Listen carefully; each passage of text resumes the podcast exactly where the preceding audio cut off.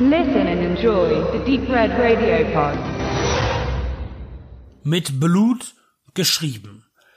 Ein US-amerikanischer Film von 1959 in Schwarz-Weiß von Louis Milestone nach Auszügen aus dem Buch Pork Shop Hill, The American Fighting Man in Action von Brigadier General Samuel Lyman Edward Marshall. Zuerst eine kurze historische Einordnung.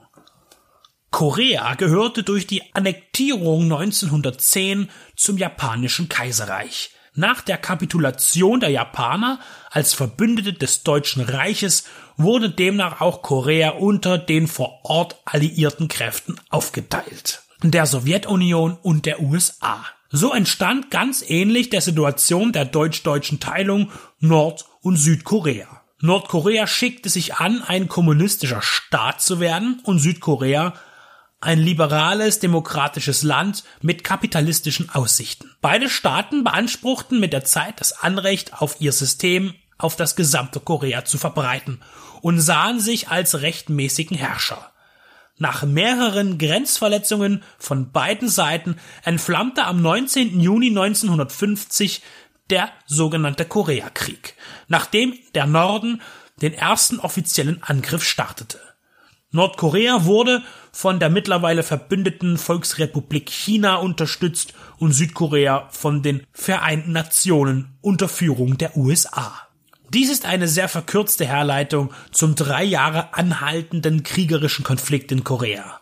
Gewonnen hat am Ende niemand, schon gar nicht die knapp eine Million getöteten Soldaten oder die drei Millionen Zivilisten, die ihr Leben ließen. Ein Waffenstillstand konnte nach zweijähriger Verhandlung geschlossen werden, der bis heute mehr oder weniger sicher besteht. Brigadier General Marshall beschrieb in seinem Buch den Krieg aus Sicht der US-Soldaten. Ein Kapitel beschäftigt sich mit dem Sturm und der Verteidigung des Pork Shop Hill. Eine Anhöhe, die strategisch gar nicht von großem Wert war, aber der Befehl ging aus, diesen Bereich zu sichern und zu verteidigen, und das letztlich fast bis zum letzten Mann. Gregory Peck schien an dem Stoff interessiert und ließ seine Produktionsfirma Melville Productions die Verfilmungsrechte kaufen. Mit ihm als Hauptdarsteller wünschte er sich eine Zusammenarbeit mit dem erprobten Louis Milestone, von dessen im Westen nichts Neues Peck sich beeindruckt zeigte. Als Anmerkung sei erlaubt, dass Gregory Peck selbst nie im Krieg gedient hatte. Er profitierte zur Zeit des Zweiten Weltkrieges von einer Rückenverletzung, die ihm vom Militärdienst befreite.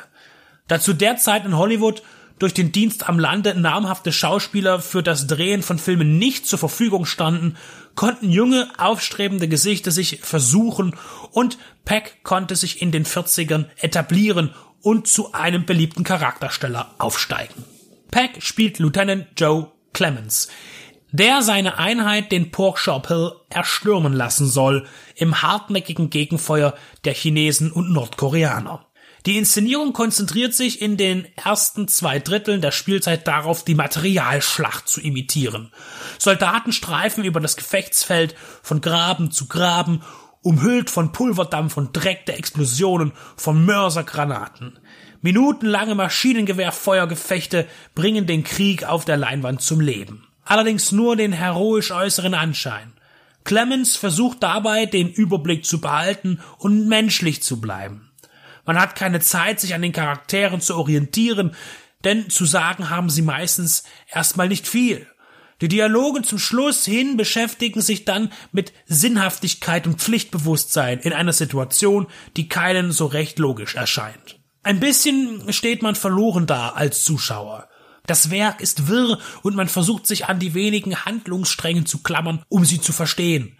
Was gezeigt wird, ist ein Abbild des Krieges, ob gelungen oder nicht, vermag nur ein Mensch einzuschätzen, der ihn erlebt hat. Am Rand behandelt, mit Blut geschrieben, noch sehr aufbrechende Fragen, die aber zu kurz kommen. Beispielsweise die Rassentrennung innerhalb des Militärs, die es Anfang der 50er Jahre noch beim US-Militär gab. Auch einen japanischstämmigen Soldaten räumt man viel Platz ein, gespielt von George Shibata. Aber auch aus seiner Beteiligung lässt sich wenig Greifbares filtern. Viele junge Darsteller nennen mit Blut geschrieben Pork Shop Hill als Einstiegsfilm. George Pepperds Karriere kam zwei Jahre später mit Breakfast at Tiffany's richtig in Fahrt und er sollte noch in zahlreichen Kriegsfilmen auftreten. Harry Dean Stanton, in den Credits nicht erwähnt, hat eine seiner ersten kurzen Sprechrollen. Martin Landau ist zu sehen, wenn man aufpasst. Und Rip Torn nimmt auch faltenfrei neben Peck im Krater Platz. Woody Strode, schon etablierter als die anderen, gab den widerspenstigen Autoritätsmythen Private Franklin. Im Nachgang sprach man immer wieder von Uneinigkeiten zwischen Gregory Peck und Louis Milestone.